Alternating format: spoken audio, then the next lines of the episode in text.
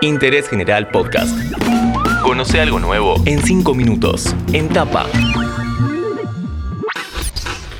Hola, ¿cómo están? Bienvenidos a un nuevo podcast de Interés General. Soy Juan Chifilardi y en esta oportunidad vamos a hablar de compras online. ¿Qué año el 2020 para eso? ¿Quién no compró algo a través de Internet? Y encima llegaron las fiestas. ¿Qué rubros buscó la gente? ¿Cuáles son las estafas más comunes? De paso, dejamos algunas recomendaciones para evitar inconvenientes.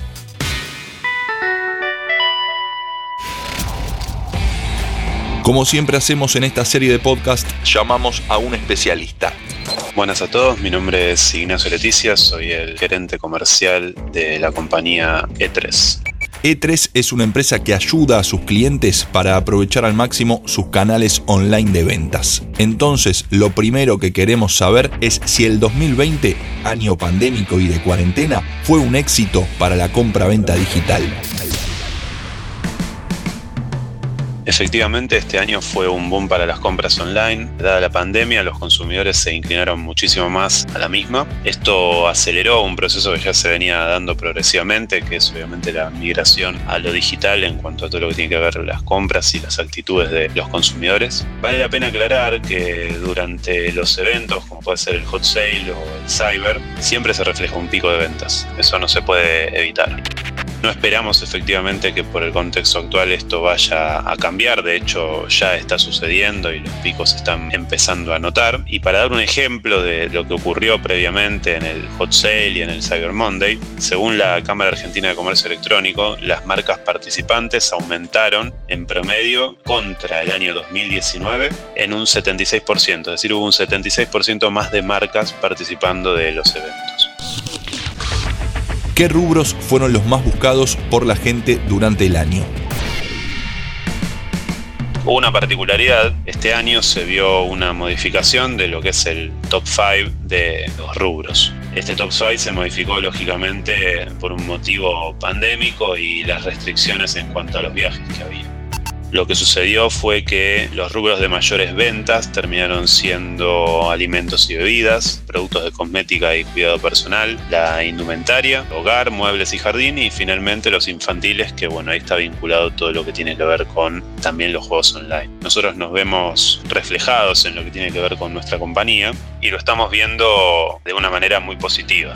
¿Sí? la demanda de, desarrollo evolutivo de nuestra plataforma aumentó y eso pone a todo el equipo de E3 muy satisfechos porque obviamente son mejoras que se traducen en mayores ventas para nuestros clientes. Particularmente orientados al rubro de electrodomésticos y farma fueron los que tuvieron resultados muy positivos durante este 2020.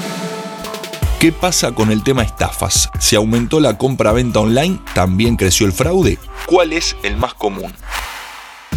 El mayor mal que nos encontramos, si se quiere, es el phishing, ¿no? que es el robo de datos y de identidades. Para esto tenemos un dato importante que contemplar, que es que en lo que fue abril en Argentina se registraron picos de esta actividad.